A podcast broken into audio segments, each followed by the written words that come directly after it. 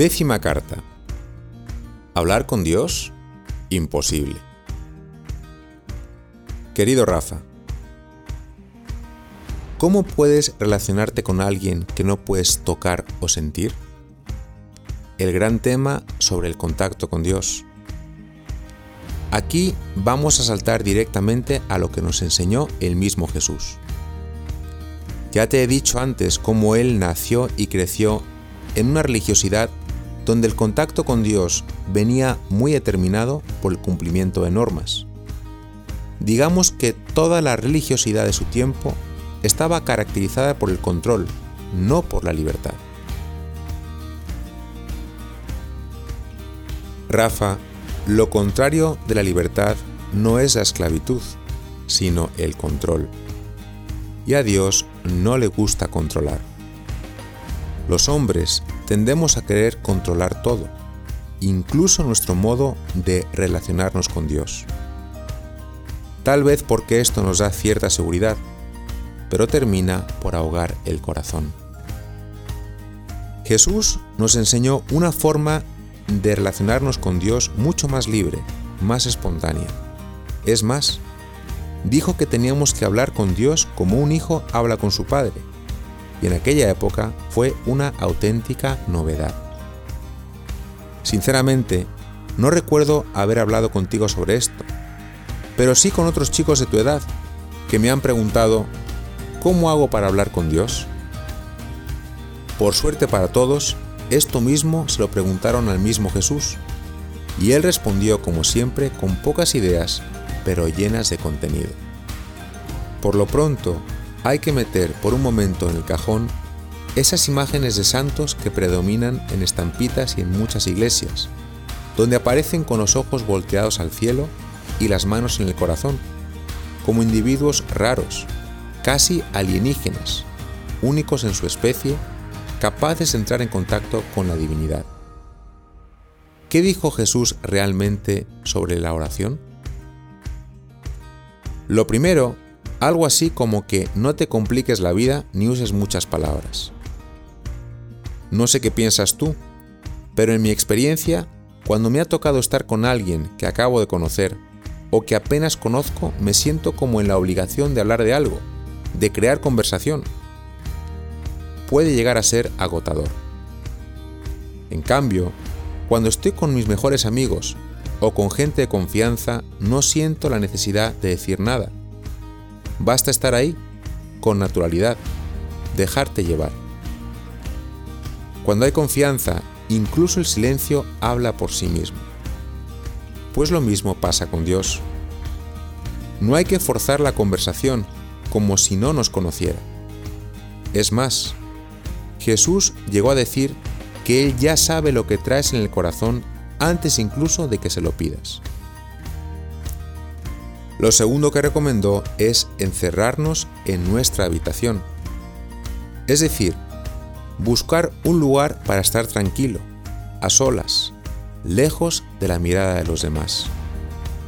Y nos advirtió acerca de una religiosidad de apariencias, de esas personas que hacen las cosas, incluso rezar, para ser vistos por los demás. Lo tercero, y esta es para mí la mejor parte, dijo que no tengamos miedo de pedir, y de pedir mucho, porque el que pide recibe, el que busca encuentra, y al que llama se le abre. Compara a Dios con un Padre bueno, incapaz de negar nada al Hijo que quiere. Presupuesto que sea bueno para Él. Tal vez por esto Dios no te concede todo lo que le pides. Y a Dios, Rafa, se le piden cosas grandes. Tú imagínate que llevas todo el año trabajando con la ilusión de poder hacerle a tu hijo de 11 años un gran regalo el día de Navidad. Y ya le echaste el ojo a una bicicleta de montaña a su medida. Cuando se van acercando las fechas le preguntas, entonces, ¿qué te gustaría recibir de regalo por Navidad? Y tu hijo responde, no sé, papá, tal vez un bolígrafo y una hoja de papel. Menuda decepción, probablemente le dirías, ¿eso es todo lo que esperas de tu Padre? Piensa en algo más grande. Pues Dios es igual. se decepciona cuando solo le pedimos cosas pequeñas. Por último, sabiendo que somos expertos en andar por las ramas y no hacer caso del todo cuando se nos dice algo, nos enseñó una forma concreta de oración, el Padre Nuestro. Rafa, es una pena que a base de decirlo tantas veces haya perdido tanta fuerza. No quiero alargarme, pero sí me gustaría compartir contigo las tres lecciones más importantes que nos enseña esta oración.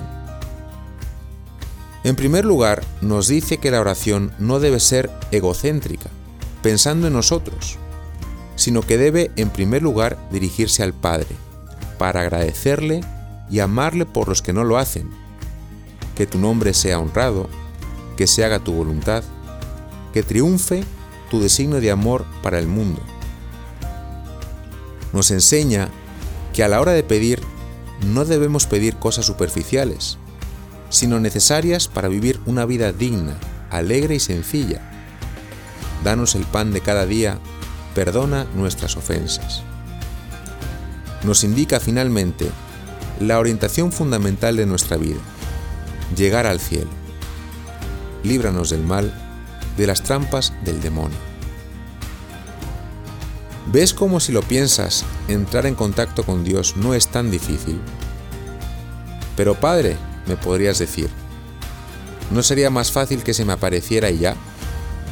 Pues sí, pero ¿acaso no lo ha hecho ya viniendo a vivir contigo como hombre?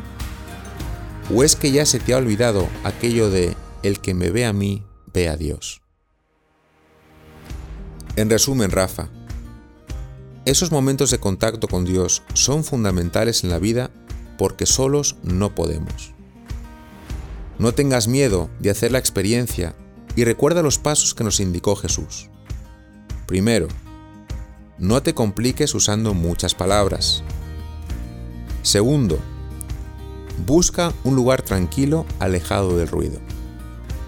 Y tercero, pídele a tu Padre cosas importantes para ti y para el mundo no pidas cosas pequeñas. La oración es como la gasolina de un coche, o como estar enchufado a una fuente inagotable de energía. Pero ten en cuenta que hablar con Dios presupone un esfuerzo sincero de hacerle caso. No pretendas hartarte de copas, liarte con cinco chicas y luego llegar a rezar como si no hubiera pasado nada. Como tarea, te voy a pedir algo sencillo.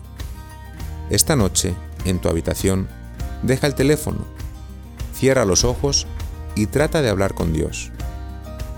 Si te atoras o te distraes, reza un Padre Nuestro muy despacio, tratando de darle sentido a lo que dice. Si consigues hacer de la oración parte de tu vida, verás cómo todo se transforma, se ordena, aunque no entiendas exactamente cómo. Un abrazo, Rafa.